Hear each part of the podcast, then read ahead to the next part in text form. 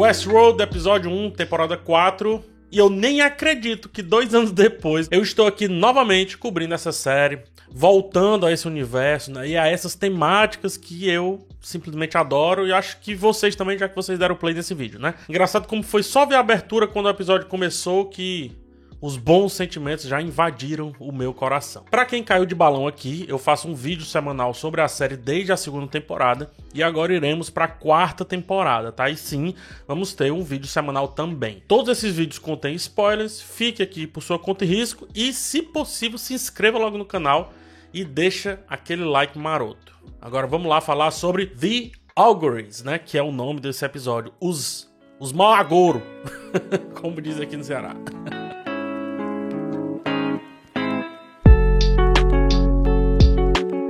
Turma, vamos com muita calma aqui. Precisamos de muita calma, porque além de ser muitos assuntos, o Westworld sempre pede calma, né? Eu vou dividir por personagem, como eu costumo fazer, e ao final uma síntese, tá? Sobre o episódio. Começando então é, pela Dolores, que no caso agora é a Cristina, né? A gente foi apresentada essa personagem, a Cristina. Quem é Cristina? Essa é a pergunta de um milhão de dólares que eu ainda não vou me atrever a adivinhar, sem tantos futurismos aqui. Vocês sabem que eu teorizo, mas só até certo ponto, né?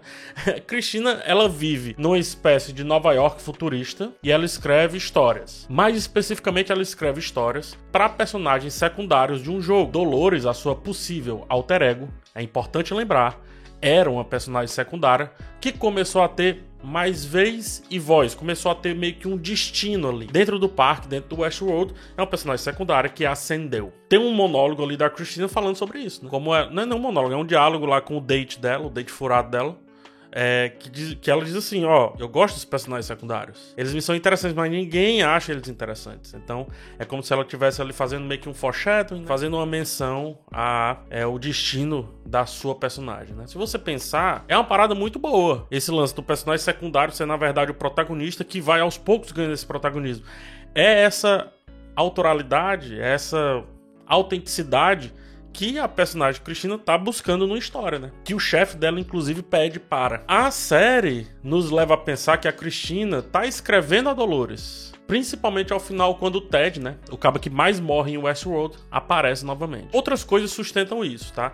A Cristina ela se sente numa rotina. A Dolores, nós vimos ela vivendo a rotina várias vezes, né? Iniciando e fazendo as mesmas coisas. Só que depois, quando meio que a rotina parava, ela ia atrás do labirinto. Aqui, no caso, a Cristina, a gente tem a rotina, ela acorda, abre a janela, coloca, rega as plantinhas, né? Ela tá presa também a uma rotina. Cristina tem uma aparência robótica, porém é mais humana do que a Dolores lá no começo. Inclusive, a pele tem mais brilho. Ela se fere e a ferida permanece ali no corpo, né? Tanto que o episódio mostra, tem, quando ela vira assim a mão, o episódio faz questão de mostrar. A sua roupa tem uma espécie de cartucheira na cintura, tipo uma, uma pochete, né? E isso é parecido também com o que tinha na cintura ali na roupa da Dolores. E ao final ela fala sobre essa essa busca por vazios e fica bem claro o tema do episódio, que também tá bem claro por conta do título, né? Que é Auguries, que pode ser traduzido como augúrios, ou se melhorado para agouro ou presságio. E presságio, ou agouro, chame como quiser, é esse sentimento de que algo não tá normal, mas ao mesmo tempo há um certo vazio nesse sentimento. Você acha que algo não tá, mas não sabe por quê. Isso que é o presságio. Tanto que o Caleb também tá sentindo a mesma coisa, assim como o Peter, que persegue a Christina, né? E sente que os seus vazios estão sendo preenchidos por ela por outras pessoas. Como que você sabia essa história, cara? O Peter pergunta pra Cristina. E ela não sabia disso. Né? Agora existe também um outro caminho possível dessa personagem, tá? Poderia a Cristina, então, baseado nesse lance do Peter, estar dentro de um parque e de dentro do parque, programando-o, fazendo-o ter mais histórias e por isso, quem sabe, ser um parque melhor do que o parque que nós vimos até agora. O parque inicial, né? O conceito de machine learning, aprendizado de máquina, se encaixa perfeitamente nisso e é um tema super corriqueiro aí na TI, com relação à inteligência artificial, com relação à robótica, por aí vai. E combina também com essa Nova York que parece ser mais anterior ao futuro visto na terceira temporada. Seria uma Nova York criada, ao mesmo tempo que me parece super moderna, também me parece muito falsa. Tá todo mundo de preto e branco, tem essa ambiguidade, né? Até a amiga dela pergunta: preto ou branco? Né? Tá todo mundo ali na mesma toada. O mundo parece que tá exigindo que a Cristina siga um caminho e ela não querendo seguir esse caminho. O horizonte ali daquela Nova York é muito estranho, visto lá do Highline. Daqui a pouco eu falo sobre ele. Que pode sim ser um CGI fajuto ou a ideia de que estamos dentro de uma simulação, né? Combinando então com o que queria a Charlotte Hale dominar os seres humanos. E convenhamos, uma boa maneira de programar os seres humanos, dominar os seres humanos, é jogá-los todos dentro de uma simulação, sem que eles nem saibam que estão lá dentro de uma simulação. Em um dado momento, um grupo de rapazes passa pela Cristina e fala sobre um jogo. Sobre se é a primeira vez deles, né? Parecem empolgados, surpresos com aquilo dali. Ou, ou algo muito parecido. Então, será que esse é o primeiro Westworld? Será que essa é a origem do Westworld? Tá tudo em aberto. Mas isso combina com o fato de serem usuários dentro de um parque. A questão é, por que fazer um parque de Nova York, né? O mundo acabou, o mundo entrou em colapso lá naquela nesse gap dos sete anos. E Nova York passou a ser um fetiche bacana para os nostálgicos? Não sabemos. Mas tá aí as duas possíveis linhas da personagem da Cristina, né? Tem mais outras, mas eu vou me apegar a essas duas aqui. Claramente essa temporada vai tentar nos confundir a partir da percepção da linha do tempo, isso é bem claro, tá? E Cristina pode estar no passado distante, no passado, no presente, ou seja, sete anos depois, no futuro ou no futuro distante. Ela pode estar fora ou dentro do parque com essas todas as combinações que eu trouxe até agora. programando anfitriões ou programando pessoas, o que combina bastante com o tema da terceira temporada. A música tocada da vez é Videogames da Lana Del Rey. E na letra, dentre várias coisas, fala-se sobre essa obsessão por um alguém, por um paraíso na Terra que só existe a partir desse alguém, sobre ser amado e sobre amar. E tudo isso como se fosse um jogo, um game, o game da vida, que é justamente o trabalho da Dolor, digo, da Cristina.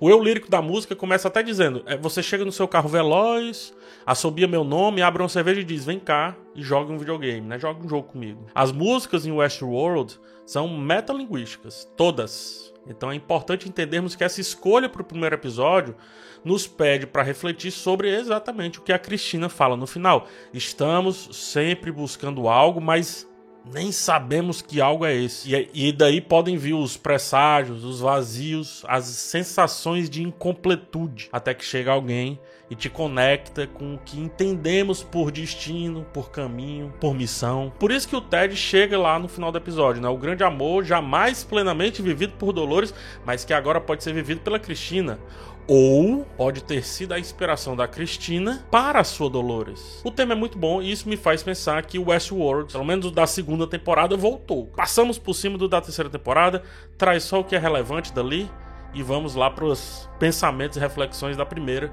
e da segunda temporada. Cristina mora no High Line, em Nova York, um local que eu tive o prazer de visitar.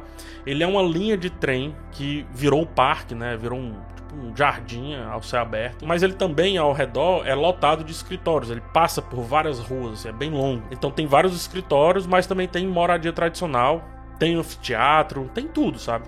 Os bancos têm um design super minimalista que combina com desse episódio, mas o chão ainda tem o trilho e tem a questão da madeira.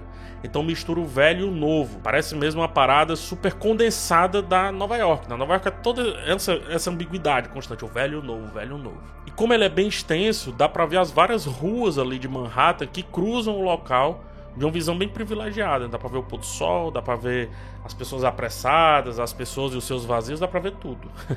é um cenário perfeito para gerar essa confusão temporal da jornada da Cristina, mas que também combina com essa confusão de velho e novo que tá acontecendo por aqui. Mas enfim, eu já falei demais da Cristina, vamos esperar a série nos dar um pouquinho mais e vamos ao Caleb e a Maeve. A Maeve está se escondendo daqueles que aparentemente estão caçando anfitriões, né?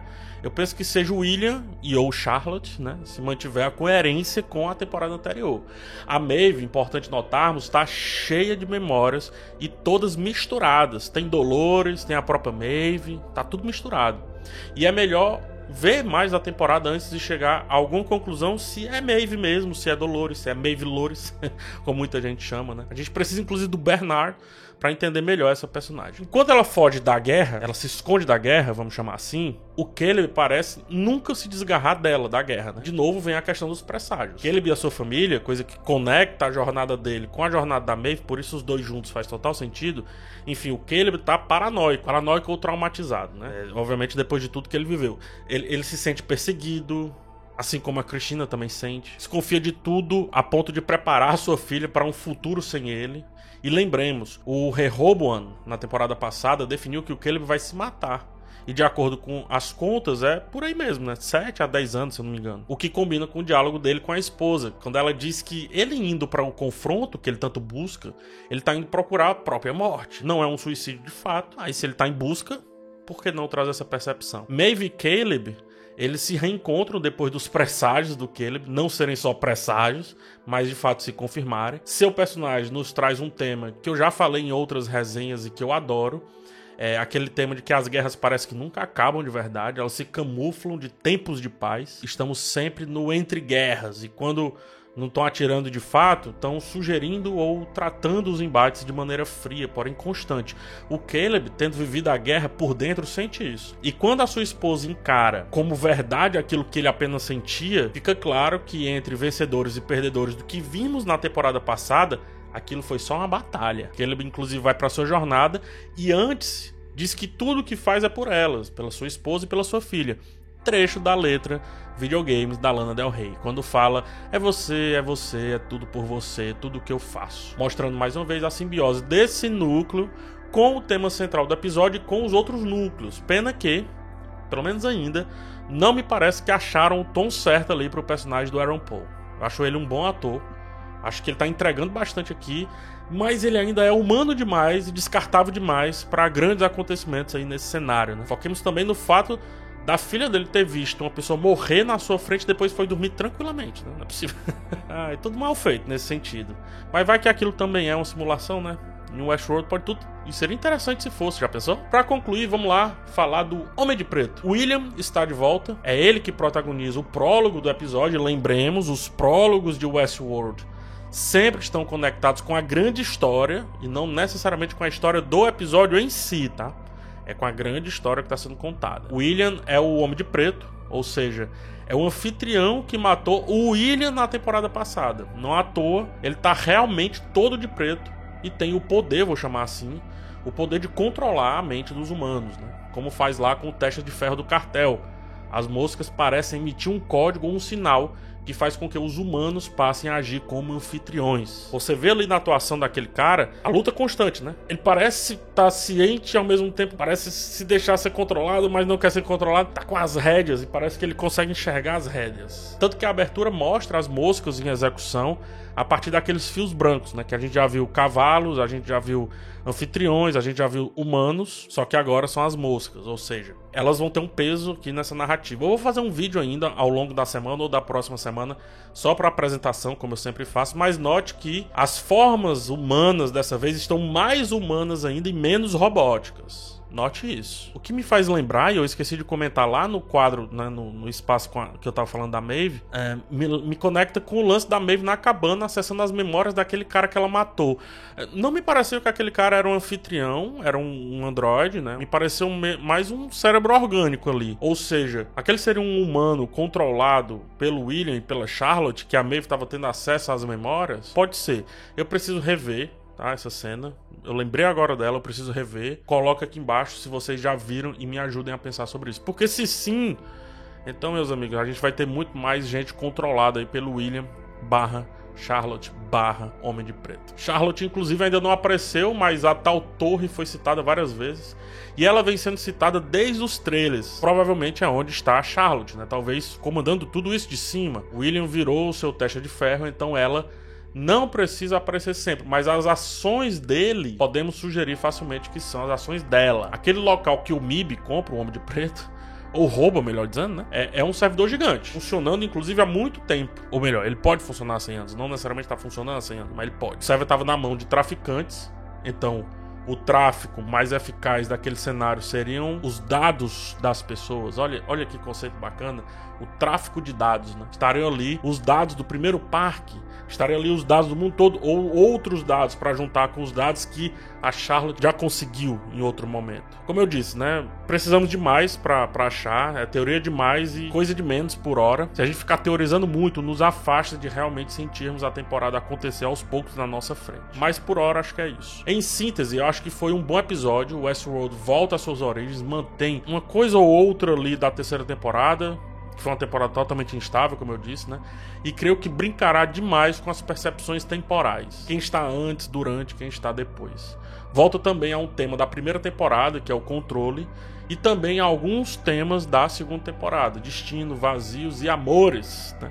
Da terceira temporada resgata essa questão mais pragmática da tal guerra. Eu posso dizer tranquilamente que a Cristina se conecta com as origens de Westworld e o Caleb Caleb e a Maeve, mais precisamente, se conectam com o que Westworld passou a ser ao final da segunda temporada. Bernard ainda não apareceu, né, como a gente viu, e eu acredito que quando ele vier trará muitas conexões entre esses dois Westworlds. Eu tô chutando um pouco disso, pelo menos é assim que eu espero. Eu gostei desse primeiro episódio, me deixou confuso como tem que ser Westworld, mas já me entregou boas perspectivas, bons caminhos. Eu espero agora te ver toda semana aqui, toda segunda-feira mais precisamente. Agora falando sobre essa série maravilhosa que eu sei Muita gente chegou aqui por conta dela e por isso estou falando novamente, né?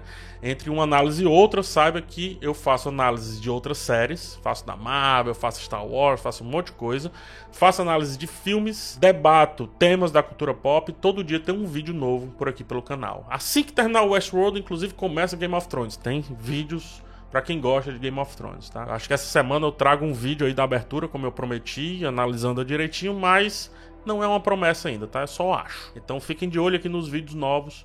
Te vejo na próxima oportunidade. Um forte abraço em vocês e tchau.